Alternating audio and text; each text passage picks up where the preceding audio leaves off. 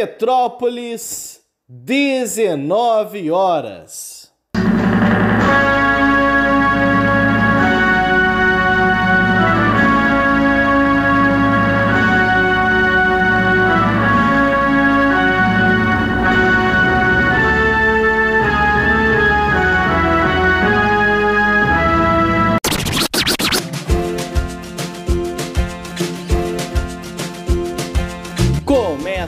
Agora a Voz das HQs. Seja bem-vindo, Ministro Alessandro.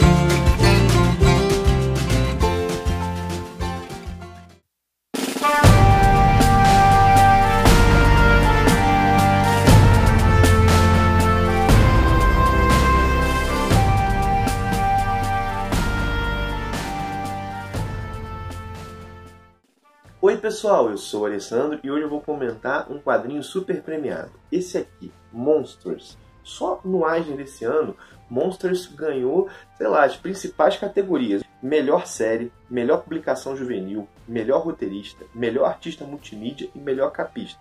Quer mais? Vamos lá.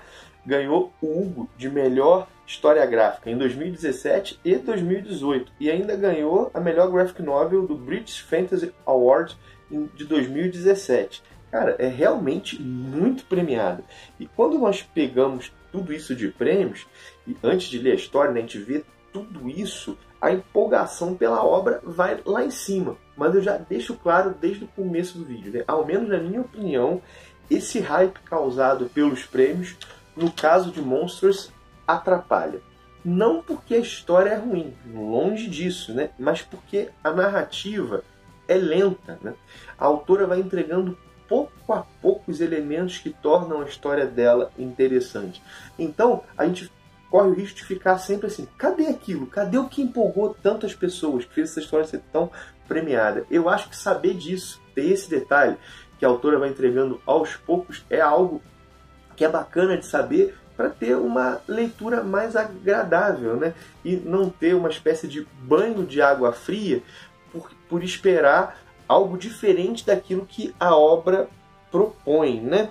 O seguinte, né? Vamos voltar um pouco e dar algumas informações.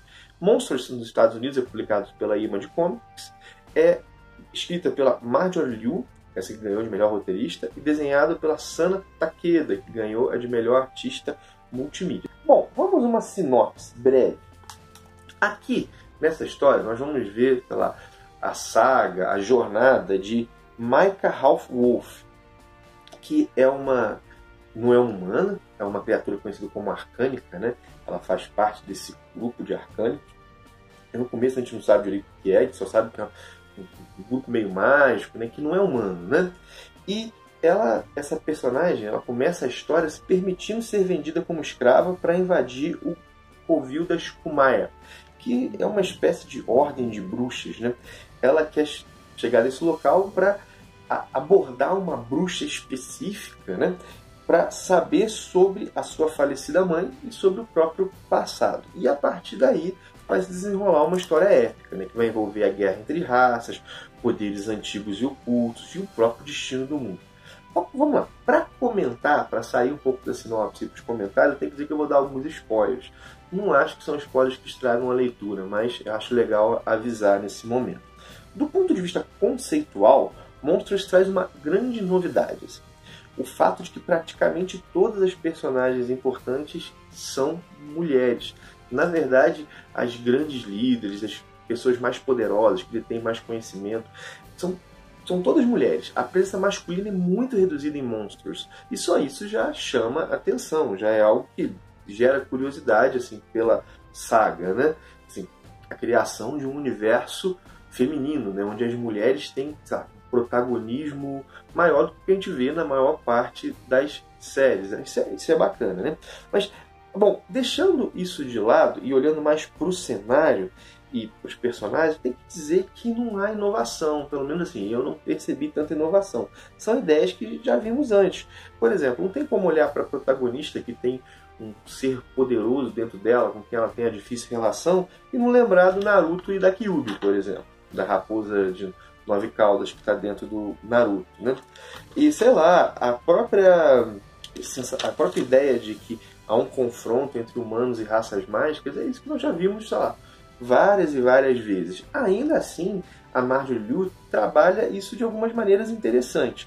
Por exemplo, no caso das raças, há cinco raças no mundo.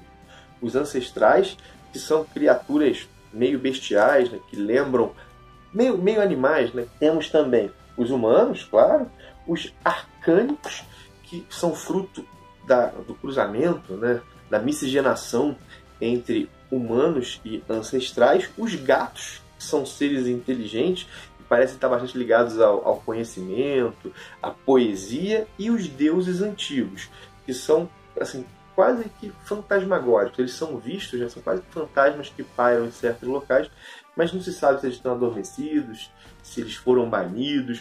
O fato é que eles não influenciam tanto, aparentemente, no dia a dia do mundo. Essa composição de raças foi interessante. E dentro dos humanos, por exemplo, não é, ah, os humanos contra as raças mágicas. Né? Há grupos também, há as próprias Kumaya, que eu falei aqui, essa ordem de bruxas, há as Inquisitrix, que são, parece que, parece que ao mesmo tempo que têm tensões com as se aliam a elas. E há grupos, por exemplo, que não são contrários a, a respeitar e até a convivência pacífica com as raças mágicas. Essa proliferação de grupos, né, grupos distintos, para mim é um ponto alto da série. E cada grupo parece ter seus próprios interesses. Né? Outro assim, ponto alto é que os elementos, né, os conceitos, eles não são explicados didaticamente. Por exemplo, eu falei das raças, isso não, não é explicado didaticamente. Isso a gente vai percebendo isso conforme vai aparecendo na série, né?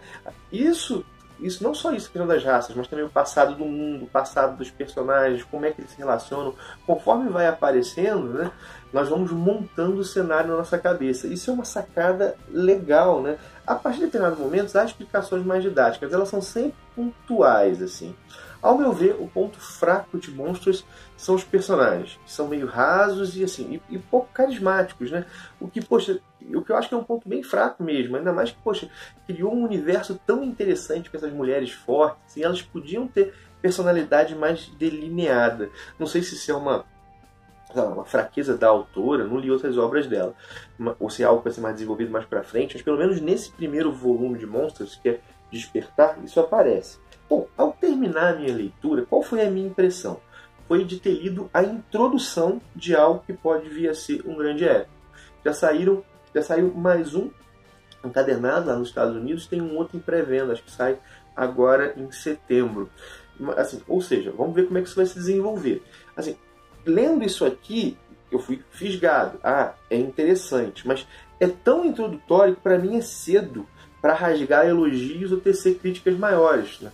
Rasgar elogios mais contundentes do que aqueles que eu fiz e críticas mais contundentes que aquelas que eu fiz. Né?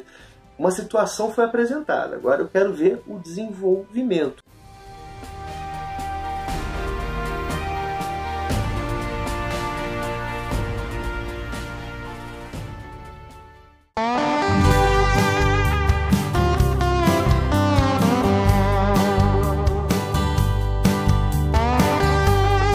Você ouviu A Voz das HQs, um produto do Ministério dos Quadrinhos. Quer saber mais sobre esse e muitos outros assuntos? Então acessa lá no YouTube o canal do Ministério. Tem conteúdo novo te esperando todos os dias. Encerra-se aqui o pronunciamento de hoje. Até mais!